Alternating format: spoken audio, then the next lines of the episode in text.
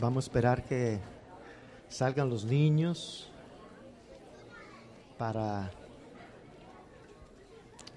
hacer nuestra oración. ¿No es maravilloso, hermanos, adorar y cantar a nuestro Dios?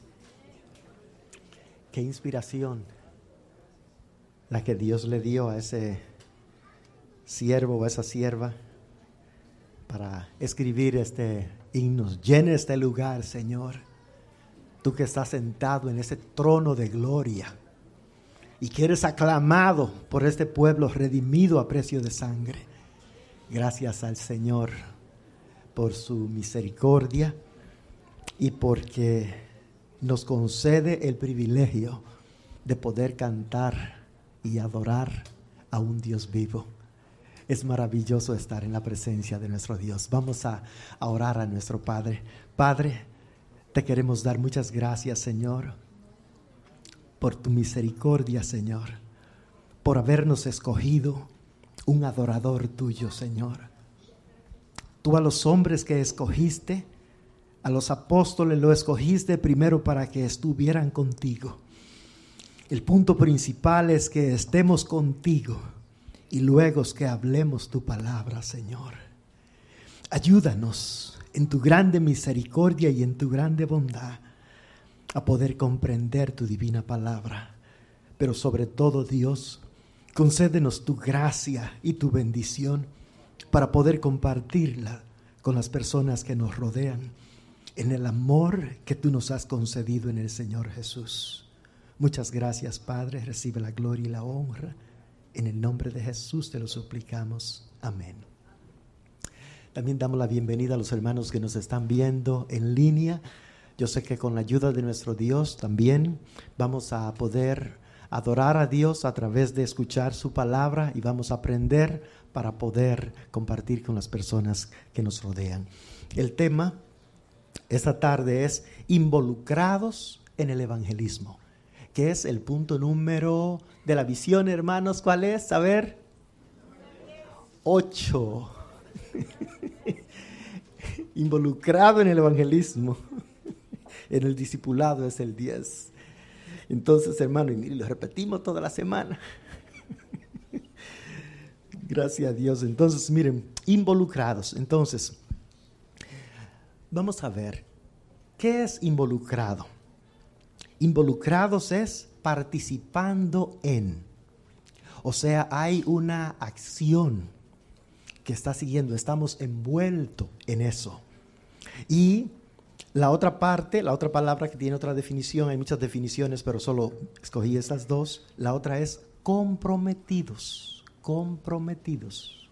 Estamos comprometidos al evangelismo, a participar de ello. Y vamos a ver, hermanos, a manera de introducción, vamos a ver Hechos capítulo 8. Hechos capítulo 8.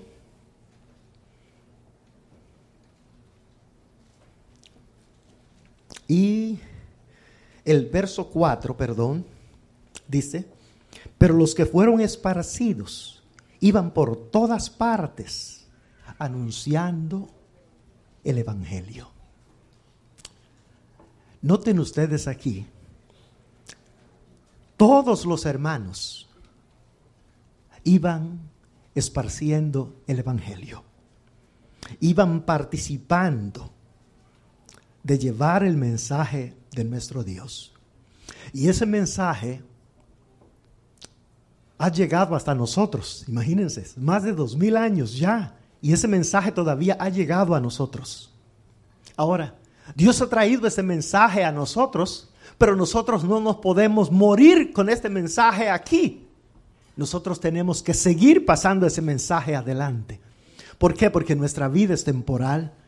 Nosotros ya vamos a ir a dormir el polvo de la tierra y entonces a los que nosotros les compartamos el mensaje, ellos van a seguir con el mensaje de Dios adelante.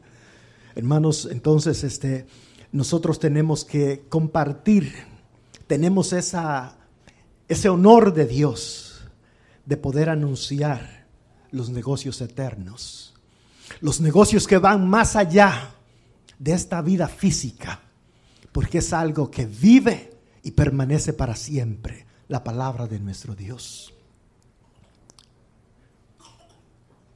Vamos a ver razones de por qué nosotros debemos de participar, es decir, involucrarnos y colaborar en el Evangelio. Amamos a Dios. Vamos a ver primera carta del apóstol Juan, capítulo 4. Primera carta del apóstol Juan, capítulo 4.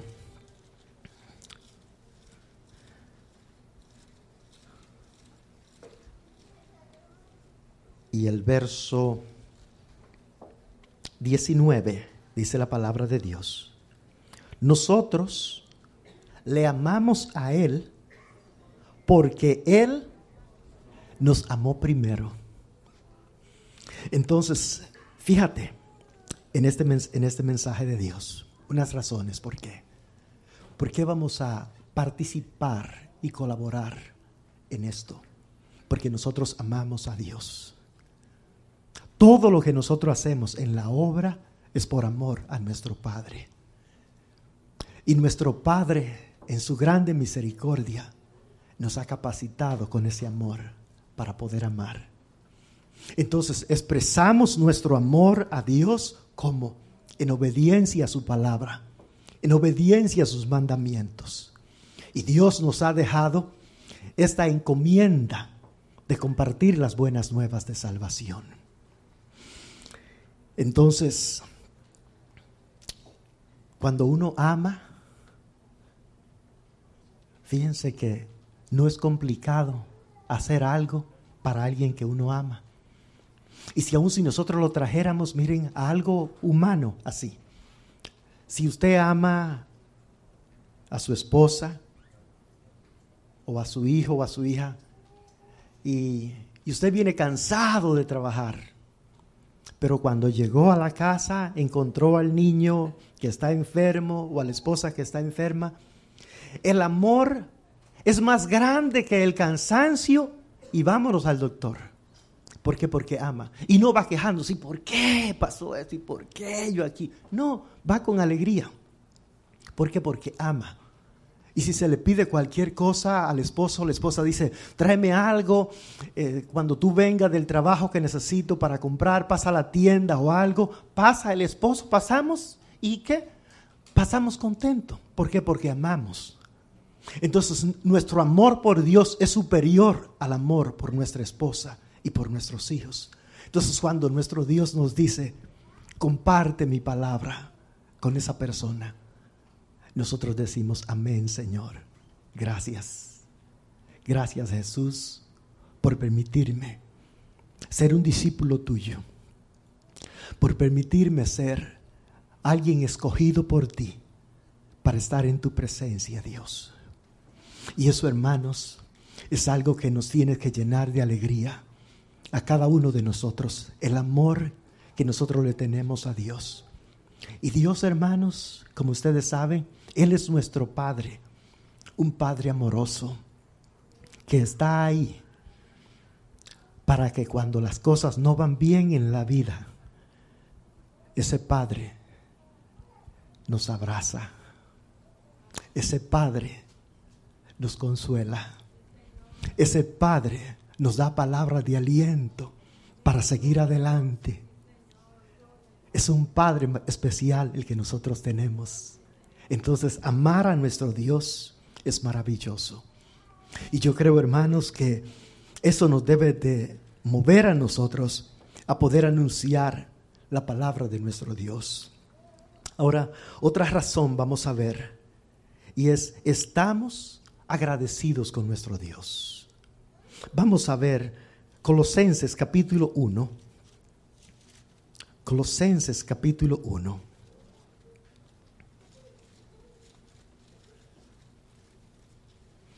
Colosenses capítulo 1, verso 13 y el verso 14. El cual nos ha librado de la potestad de las tinieblas y trasladado al reino de su amado Hijo, en quien tenemos redención por su sangre, el perdón de pecados. Entonces, hermanos, ¿por qué estamos agradecidos personalmente cada uno de nosotros con el Señor? O debemos estar agradecidos con el Señor. ¿Tú te imaginas qué fuera de tu vida si el Señor no hubiera tenido misericordia y te hubiera sacado del dominio satánico donde nosotros estábamos? Muchos de nosotros no estuviéramos aquí, ni siquiera escuchando la palabra. Estuviéramos muertos o no estuviéramos en las cárceles. Muchos de los matrimonios que hay aquí, que han sido sostenidos por la gracia de Dios, no estuvieran tampoco. Entonces, hermanos, hay muchas razones por las cuales nosotros le debemos agradecer a nuestro Dios.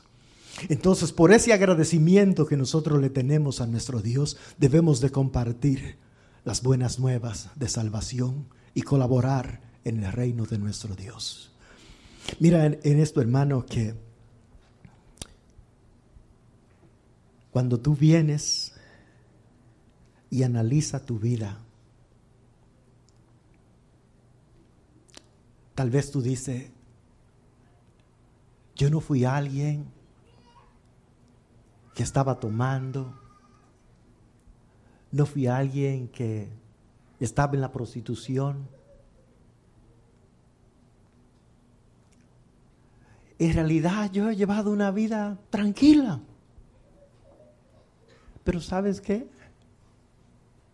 Como quiera, cuando Jesús vino a tu vida, Jesús puso el gozo del Espíritu Santo en tu vida. Jesús puso paz en tu corazón. Entonces hay razones para estar agradecidos con Él. Claro que sí. Tuve la bendición. Como quiera Él se ha mostrado como ese Dios maravilloso. ¿Se acuerdan, hermanos, de aquel hombre que aquel hombre estaba leproso y Jesús vino y le sanó? Dijo, si quieres puedes limpiarme. Y entonces Jesús le dijo, mira, no se lo digas a nadie. Solo ve y muéstrate al sacerdote para testimonio a ellos. Sin embargo, dice que aquel hombre se fue a hablar la palabra por toda esa ciudad, de tal manera que Jesús ya no podía entrar en la ciudad abiertamente. Jesús tenía que quedarse afuera. ¿Por qué? Porque ese hombre, el agradecimiento que tenía era mucho por el Señor. Y Jesús dijo, mira, al que se le perdona poco, poco ama. Y al que se le perdona mucho, mucho ama. Y en realidad, hermano, ¿sabes qué sucede? No es que Dios le perdone poco. Lo que pasa es que hay gente que no reconoce que se le ha perdonado mucho por la gracia y el amor de Dios. Pero en realidad ahí está. Cuando tú lo reconoces, Dios me has ayudado. Dios has tenido compasión de mí. Entonces, hermano, tú puedes sentir ese agradecimiento por tu Padre que te ama, por tu Padre que ha estado pendiente de ti, por tu Padre que cuando tú has flaqueado no te ha dejado caer, porque es un Padre fiel, es un Padre bueno, un Padre que nos ama en una manera incomprensible es la manera en que nuestro Dios nos ama. Ahora, otra razón por qué debemos compartir y colaborar en el reino de nuestro Dios en la evangelización es porque amamos a nuestro prójimo. Romanos, Romanos capítulo 5. Romanos capítulo 5 dice la palabra de nuestro Dios y el verso 5. Y la esperanza no avergüenza, porque el amor de Dios ha sido derramado en nuestros corazones por el Espíritu Santo que nos fue dado. Entonces, hermanos, Dios ha vaciado su amor en nuestros corazones para que podamos amarle a Él y también amar a nuestro prójimo. Y esta parte, hermanos, es una parte muy importante. Al nosotros amar a nuestro prójimo, dice, amarás a tu prójimo como a ti mismo. Si usted ve un lago de fuego ardiendo allá adelante. Y usted va a meterse y, ay, sí, voy a probar a ver cómo se siente este fuego, a ver cómo está, cuántos grados está. Usted lo ve y usted por lo mismo se da la vuelta y dice, vámonos, para salvar su vida. Entonces, usted ya sabe, y yo por la palabra de Dios que vive y permanece para siempre, que hay un lago de fuego preparado y que está adelante. Y su prójimo va caminando. Y como el diablo lo tiene, dice, ha cegado los ojos del entendimiento para que no le resplandezca la luz del Evangelio, el cual es Cristo. Porque él sabe que si la luz de Cristo le alumbra, el hombre dice, me voy de una vez que hago aquí, perdiendo mi tiempo. Me va a destruir. Y eso es lo que él no quiere. Pero la palabra de Dios dice, vosotros sois la luz del mundo. Entonces esa luz gloriosa de Jesús está en tu vida y está en mi vida para alumbrar y amar al prójimo con el amor de nuestro Dios. Y al ver a nuestro prójimo que va por el camino equivocado, ese amor nos mueve para poder hablarles a ellos del amor inmenso de nuestro Dios. Otra, tercera, otra cuarta razón, vamos a ver. Tenemos esperanza de vida eterna. Tito, capítulo 1. Tito, capítulo 1.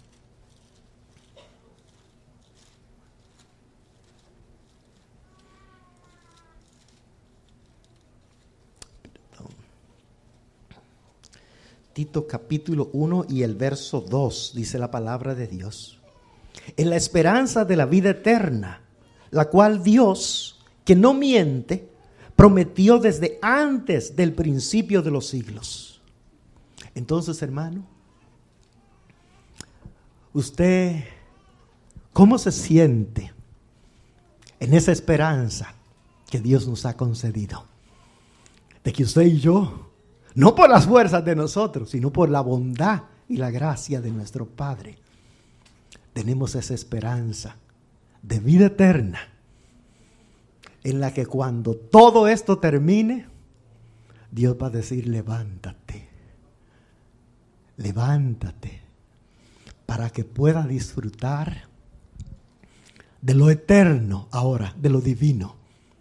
Y como en este cuerpo no podemos este, disfrutar de eso, Dios nos va a dar un cuerpo, este mismo cuerpo, pero ya glorificado, capacitado para poder disfrutar de lo eterno para siempre. Entonces, usted ve el futuro y dice, yo en el futuro yo estoy tranquilo, porque yo le creo. Dice la palabra aquí que Dios que no miente ha puesto esta esperanza de la vida eterna. Entonces, en esa palabra nosotros podemos descansar. En esa palabra nosotros la podemos aferrar a nuestros corazones de que Dios no nos va a fallar. Dios no nos va a olvidar, no nos va a dejar olvidado en el sepulcro, sino que de ahí nos levantará para vida eterna. Entonces, tú te sientes bien al respecto. Yo tengo una esperanza de vida eterna en Jesucristo. Pero el de mi prójimo, que no conoce a Jesús, él no puede decir lo mismo su futuro es incierto. Pero Dios nos ha puesto en la vida de esas personas para que ellas también puedan saber acerca de la gran bondad, la misericordia y la fidelidad de nuestro Padre, para que ellos también puedan entrar. Así es que hermano, fíjate, no hay nadie que está a tu alrededor, en tu contorno, que está puesto por un accidente nuestro Padre nos ha puesto específicamente en ese lugar y con esas personas para que tú y yo le alumbremos en el nombre de Jesús. No por la luz propia, sino por la luz de aquel que nos llamó en su gloria eterna en Jesucristo.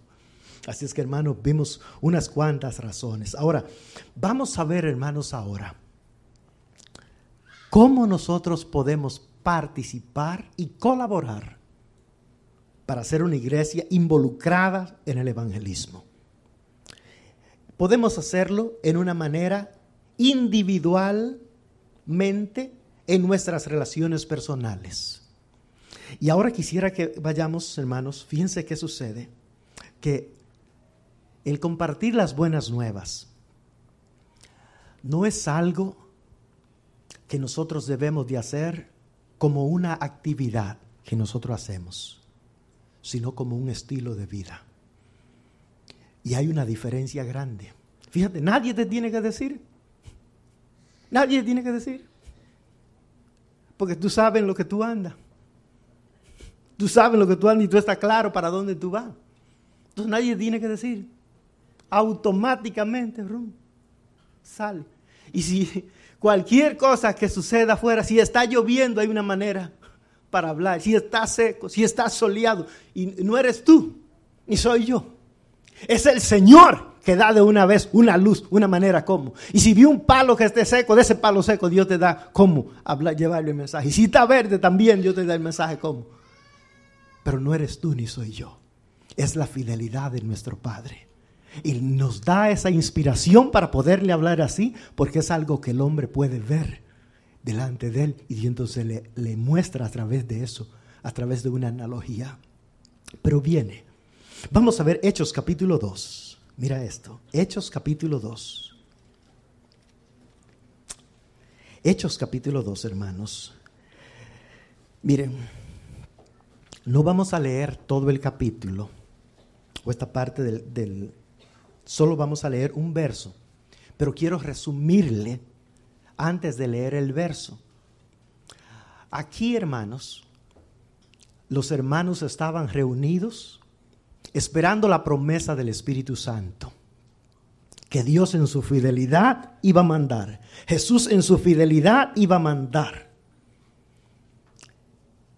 Entonces, como era el, día del Pentecostés, una fiesta que celebraban, habían personas, dice la palabra en el verso 5, mire, moraban entonces en Jerusalén judíos varones piadosos de todas las naciones debajo del cielo. Ahora bien, todos ellos les escuchaban hablar la palabra de Dios en el lenguaje de ellos. Pero si usted ve en el verso 11, cretenses y árabes, les oímos hablar en nuestras lenguas las maravillas de Dios. Entonces, hermanos, ¿qué es el Evangelio? ¿Qué es el Evangelio? De acuerdo a esas personas que estaban llenas del Espíritu Santo. ¿Qué era lo que estaban haciendo? Dice, hablando las maravillas de Dios. Ahora bien, entonces, mire, eso es una parte muy importante. Toda persona que dice, no, que yo no puedo. ¿Cómo que tú no puedes? ¿Tú no has visto las maravillas de Dios? Las maravillas de Dios en tu propia vida las maravillas de Dios en las otras personas, cómo Dios ha hecho todo, cómo Dios sostiene todo, cómo Dios te sostiene con tus problemas, tus luchas, tus dificultades. Él está ahí contigo. Entonces, ¿cómo es que tú no puedes? Es una maravilla de nuestro Padre Dios. Entonces tuve, el Evangelio, hermanos, no es algo complicado, es algo fácil, es algo sencillo para hablarle a cualquier persona es de lo que Jesús hace por nosotros. Es de lo que Dios ha hecho. Y sigue haciendo porque Dios está vivo y Dios está trabajando en favor de su pueblo y en favor de la humanidad. Dijo Jesús, mi Padre trabaja y yo también trabajo. Sigo trabajando en favor de todos.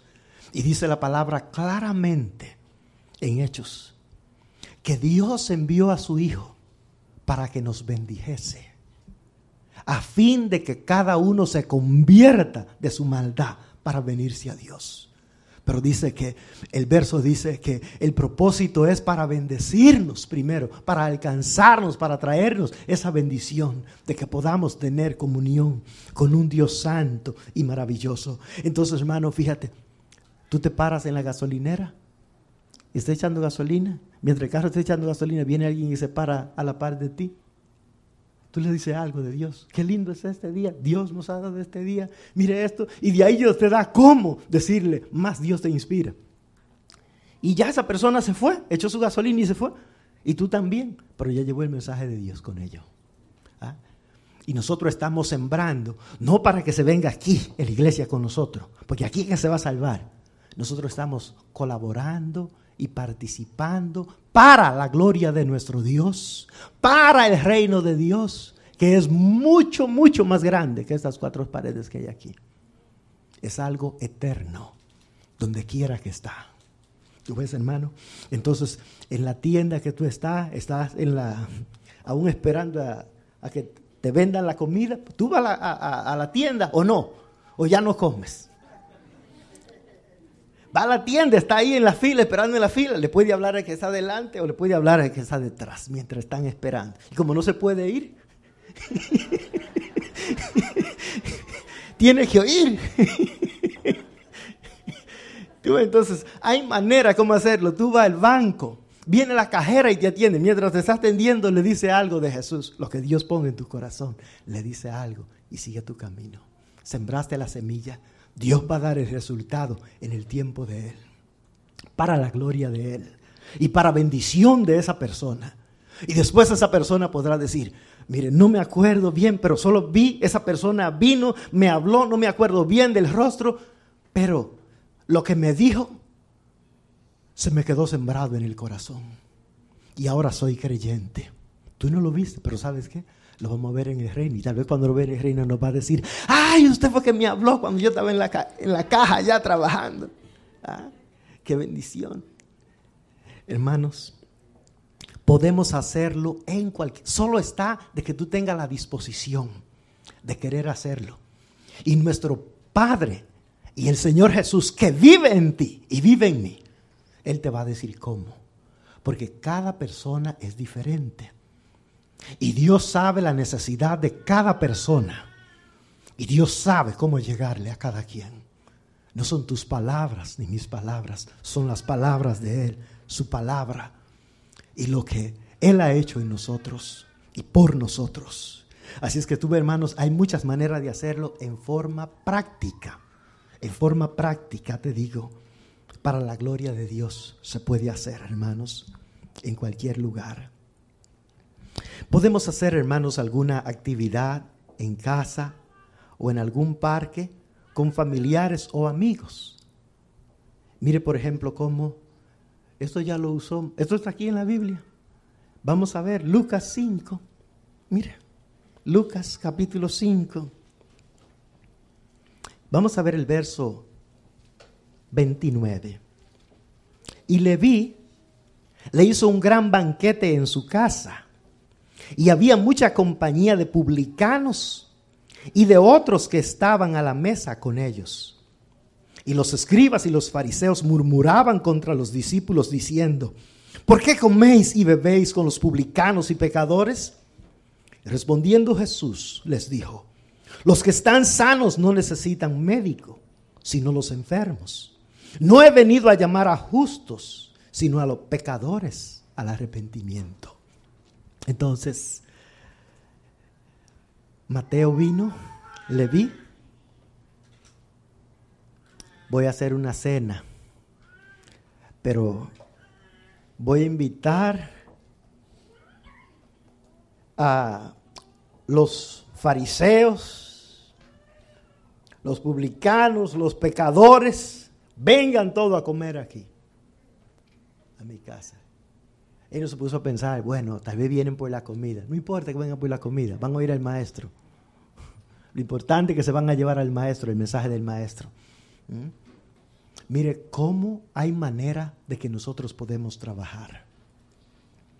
Así es que usted puede hacer algo en su casa, usted puede invitar a alguien a una célula, Usted puede invitar a alguien al culto aquí para oír la palabra de nuestro Dios.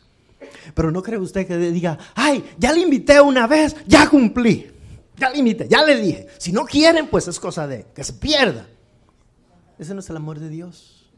El amor de Dios es persistente. Sigue buscando, sigue hablando. Sigue esperando en la gracia de Dios. Seguimos orando por esa persona para que Dios se manifieste y se glorifique. Podemos hacerlo colectivamente como iglesia, yendo a las calles y hablando a todos. Eso es una manera que lo podríamos hacer. Pero fíjate, testificando a compañeros de trabajo, familiares y amigos, es la manera más efectiva. Dice, se hizo una encuesta con personas que ya están en Cristo en las iglesias. Y se le preguntó cómo ustedes vinieron al Señor Jesús. Y el 86% de ellos contestó por un familiar, un amigo, un vecino que me invitó. 6% por oír predicaciones, mensajes, vinieron al Señor. Y así el otro, el otro porcentaje, menos por, por otras razones. Algunas actividades de la iglesia también, otro porcentaje. Pero yo te quiero decir, Dios dijo, venid en pos de mí y os haré pescadores de hombre. Ya tú no vas a pescar peces, Pedro y André. Dice que dejaron la red y le siguieron. Dice, yo te voy a hacer ahora un pescador de hombre. Solo sígueme. Yo te voy a decir cómo. Y cuando tú y yo, nosotros le creemos a Jesús, Dios va a hacer lo que Él va a hacer con nosotros. Entonces, fíjate hermano, si tú vienes y tú vas a pescar y te dicen, en ese laguito que tú, que tú estás, ahí hay un 6% de posibilidad de que tú agarres. Tirar 94 veces el anzuelo y nada, solo 6. Pero si te dicen en este lago que está aquí, tú tienes 86% de tirar y sacar. ¿En cuál tú te vas a quedar tirando? ¿Ah? Entonces, hermano, es complicado tener un familiar. ¿Quién no tiene familia de los que están aquí? Levanten la mano los que no tienen familia, que están aquí, que ya todos se murieron. Levanten la mano los que no tienen un compañero de trabajo. Los que no tienen un vecino. Todos tenemos vecinos, compañeros de trabajo y gente con la que nos relacionamos. Entonces, lo que vemos nosotros ahí es que el porcentaje más fuerte está en relaciones ya existentes, porque la persona no se va a ir de ti, está en tu vida ya. Entonces ahí está la probabilidad grande de que Dios haga la obra. Y nosotros tenemos que estar en el enfoque de Dios para que la obra de Dios sea realizada en nuestras vidas.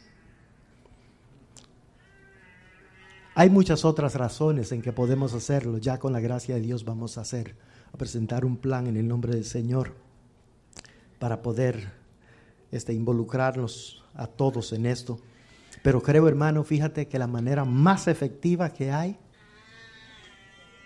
es donde quiera que tú estés. Donde quiera que tú estés, porque tú lo haces en el tiempo que tú puedas. Si saliste ahora y fuiste a la dry clean, ahí hallaste a alguien que te va a ayudar. Entonces a esa persona, ahí está tu oportunidad para testificar. Pero debemos como iglesia también hacerlo de una manera global. Dice, ¿cómo conocerán si no hay quien les predique? ¿Y cómo oirán? ¿Verdad? Si no son enviados, si no hay enviado, tiene que haber enviado. Y nosotros como iglesia también tenemos que enviar en el nombre de Jesús. Quiera Dios que Dios nos inspire y capacite con su gracia para que de aquí, de esta iglesia, podamos salir misioneros para la gloria de Dios. No en el tiempo de nosotros, ni en los planes de nosotros, sino en los planes eternos de nuestro Padre, para la gloria de Él. Todos hermanos debemos de participar y colaborar en el evangelismo, porque es un privilegio muy grande. Mira, vamos a ver primera carta a los Corintios, primera carta a los Corintios, capítulo 3.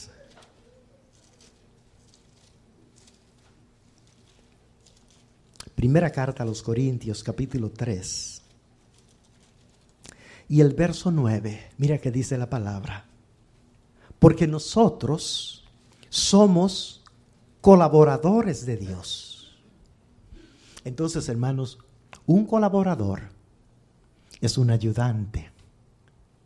¿Cómo te sientes tú de ser un colaborador del maestro de maestro? Del dueño del cielo y de la tierra. Él lo puede hacer solo, pero Él nos da el honor a nosotros, el privilegio. Sé un ayudante conmigo. Y aquí en este, en este templo vive Dios. Y Dios entonces nos usa por su espíritu para hacer lo que Él quiere hacer. Si Dios se presentara y bajara de su trono de gloria aquí, hermano, mire, nos morimos todos, no se salva nadie.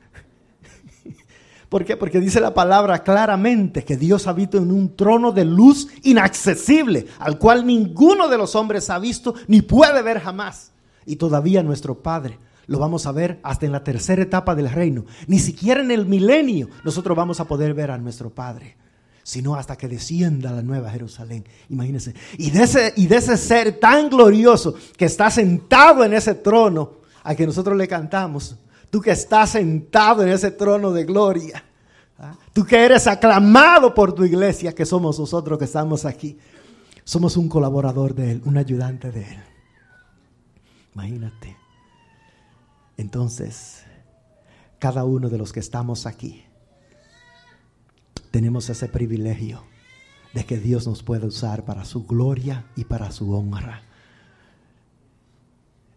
Y no solamente eso, sino que Dios sabe cada uno de nuestros pasos, donde quiera que vamos. Mire lo maravilloso y estamos registrados allá arriba en el cielo con nuestro Dios, como una propiedad de nuestro Dios, hermanos.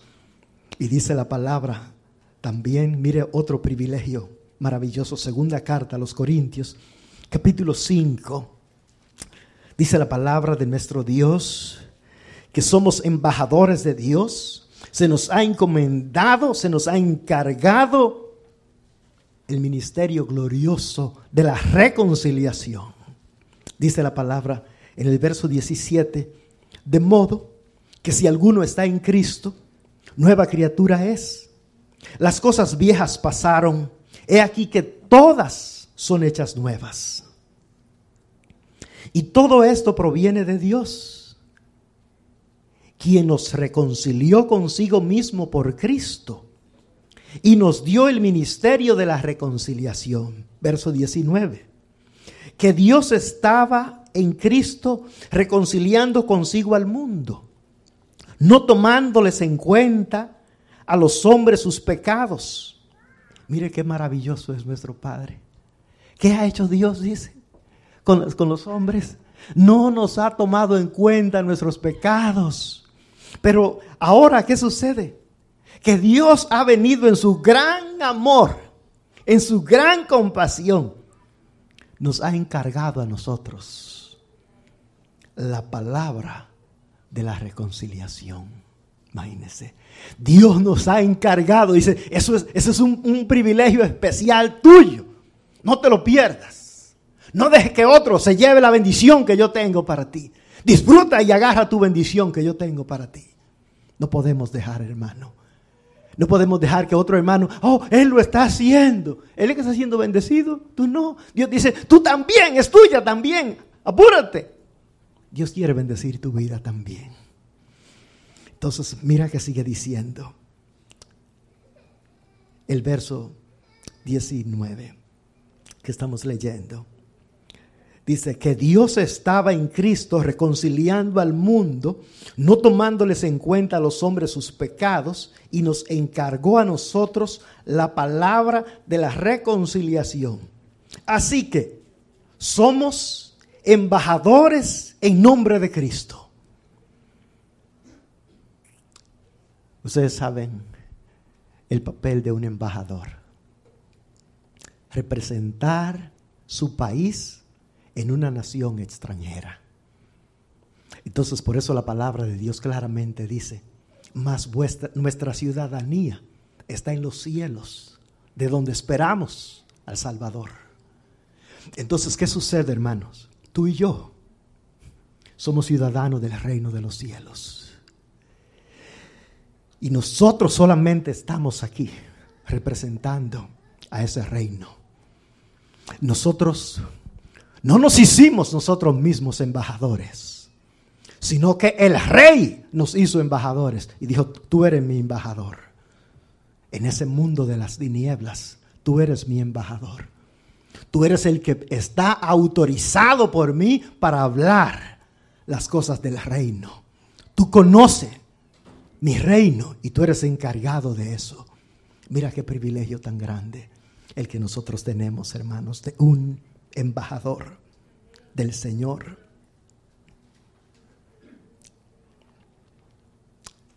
Así que somos embajadores en nombre de Cristo, como si Dios rogase por medio de nosotros. Os rogamos en nombre de Cristo, reconciliaos con Dios. Y de ver, hermanos, fíjense, hemos visto en la práctica cómo mucha gente le hemos rogado y suplicado que se entregue al Señor. Y la gente, algunos vienen y dicen, no, todavía no. Y después vienen llorando y afligidísimos y todo que quieren entrar ahora. Dios dice, ¿te acuerdas que yo, te estaba llamando antes que te metieran en ese hoyo? Pues yo no te quería ver llorando y afligido. ¿Mm?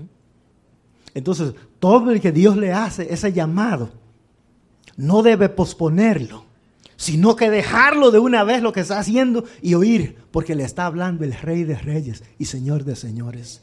El que tiene vida eterna, el que puede perdonar sus pecados, el que puede traer paz a tu vida, ese es el que te está llamando. Y el que tiene el poder de la vida y de la muerte. Dice que si Él cierra, nadie abre.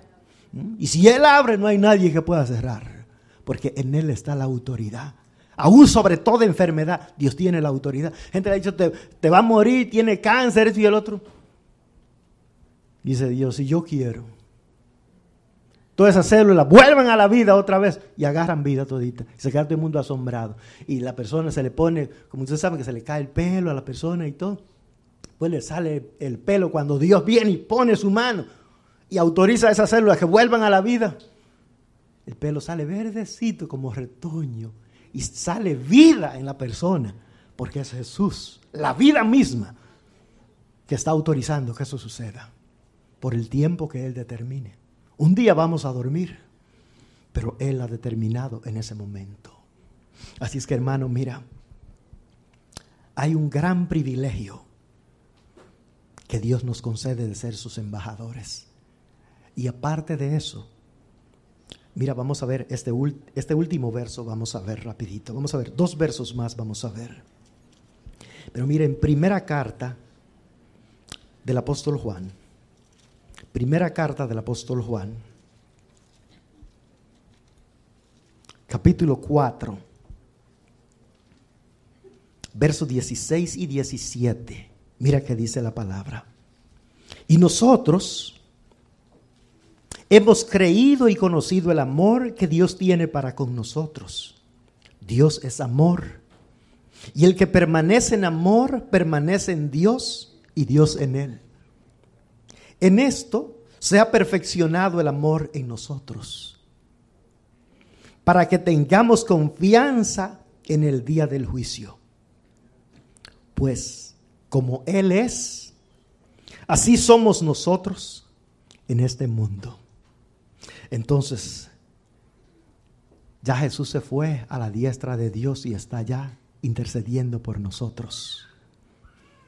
Pero nos ha dejado a nosotros aquí para que seamos las manos de Jesús para abrazar, para que tengamos compasión y misericordia del que está perdido, para el que podamos dar palabras de aliento. Ustedes escucharon eso, me, me impactó la, la encuesta que compartió el maestro en la mañana, que de los muchachos que hay de, de 18 a 30 años, 25% se sienten desconectados, dice hasta 30% se sienten solo, aunque tienen todos esos aparatos, pero no es nada, no es lo mismo ver a alguien por un, por un teléfono, una fotografía, una imagen, que ver a la persona, tener el contacto físico con la persona. Y Dios nos ha puesto en este tiempo para que podamos hablar a un joven de eso. Que hay esperanza en Jesucristo. Que Dios es bueno. Que tiene palabras de vida eterna para él también. Para que él no se sienta solo. Para que él no se sienta desconectado en este mundo. Cuando la gente se siente solo y está solo así, en esa soledad entra en depresión y muchas personas se suicidan. Y Dios nos ha puesto para que le hablemos a esas personas. Y que hay una familia grande de la cual nosotros somos parte, que es el pueblo de Dios, los redimidos de Dios, en toda la redondez de la tierra. Y si vive aquí, se puede reunir con nosotros. Si vive en otro lado, se puede reunir en otro lado porque hay hijos. Si se mueve de país, allá hay hijos de Dios en ese lado también. La familia de Dios está ahí para que no se sienta sola y sobre todo tener a Jesús con Él para disfrutar de su palabra. Así es que hermanos, en conclusión, todos podemos estar involucrados, que es participar y colaborar en el Evangelio, por las razones que les expliqué en el nombre del Señor, y porque nosotros somos el pueblo de Dios y somos los sacerdotes de Dios para marcar una diferencia en este mundo en el cual vivimos. Así es que Dios es bueno en gran manera. Y con la ayuda del Señor, yo sé que si tú te dispones para que Dios te use, Dios te va a usar para su gloria. Tú vas a decir, ¿cómo es que fluyen esos pensamientos en mí? ¿Cómo es que fluye esa palabra? No eres tú es nuestro Padre Dios que va a hacer que fluyan sus palabras en ti para su gloria y para bendición de las personas que escuchen el mensaje. Hay poder en Jesús. Antes de que terminemos, hay alguien que quiera recibir a Jesús como su Señor y Salvador. Si hay alguien aquí que no se ha entregado a Jesús y quiere entregar su vida a Jesús, hoy es un día especial. Jesús te llama no estás aquí por coincidencia. Jesús quiere que tú sepas que Él es un Padre amoroso, que te está esperando. Y que Él lo que quiere hacer es tenerte en sus brazos de amor y de misericordia, perdonar tus pecados y empezar a darte su luz para que camine en ese camino de luz hacia la eternidad. Hay alguien que quiera recibir a Jesús, puede levantar tu mano, queremos orar por ti, para que Jesús llene tu vida y te vayas diferente. Un día nosotros oímos esa voz de Jesús y Jesús nos alcanzó por su gracia. Y mira, ha pasado el tiempo como nada. Por la gracia de Dios, este 7 de julio pasado, cumplimos 29 años de bautizados. Ahora en septiembre vamos a cumplir 30 años con mi esposa de que le dijimos sí a Jesús. Y Él ha sostenido nuestro hogar, en todas nuestras diferencias, Dios nos ha sostenido. Tenemos diferencias culturales, diferencias de comida. Teníamos, mejor dicho, porque ya no. ah, diferencia de pensamientos, pero Dios nos ayuda a seguir adelante. Y es lo que Dios quiere hacer con tu vida. Que cuando pase el tiempo, tú puedas decir, me hallé un Padre amoroso que un día me llamó y tuvo compasión de mí. Y pese a todos mis errores y a todas mis dificultades, Él me amó así como yo era. Y hoy sigue teniendo cuidado de mí porque me ama. Y cuando me quiero desviar, me llama a la reflexión como un Padre amoroso. Ese es nuestro Dios un Padre de misericordia. Vamos a orar a nuestro Dios Padre. Te damos muchas gracias, Señor, por permitirnos el honor de predicar tu palabra, Señor. Te suplicamos, Dios, que los que están ahí también en la línea puedan recibir la bendición tuya, Señor. Que se puedan entregar a ti en sus mentes, en sus corazones. Que hoy se puedan comprometer contigo para reconocer tu autoridad en sus vidas y reconocer que están perdidos hoy y que Jesús es el único que los puede salvar. Gracias Padre, porque tú eres bueno. Y a todo tu pueblo que está escuchando en la red, viendo en la red, y a los que estamos aquí, te suplicamos Dios que tu Espíritu Santo nos inspire a cada uno, Señor, para ser usados por ti, para que la bendición tuya fluya sobre nuestras vidas y alcance al hombre perdido. Y Padre, todos aquellos que están quebrantados también puedan ser restaurados por las palabras de restauración, de gracia y de misericordia que tú pongas en nuestros labios, Señor. Recibe la gloria y la honra en el nombre de Jesús, tu Hijo amado. Amén. Pasa a todos, hermanos.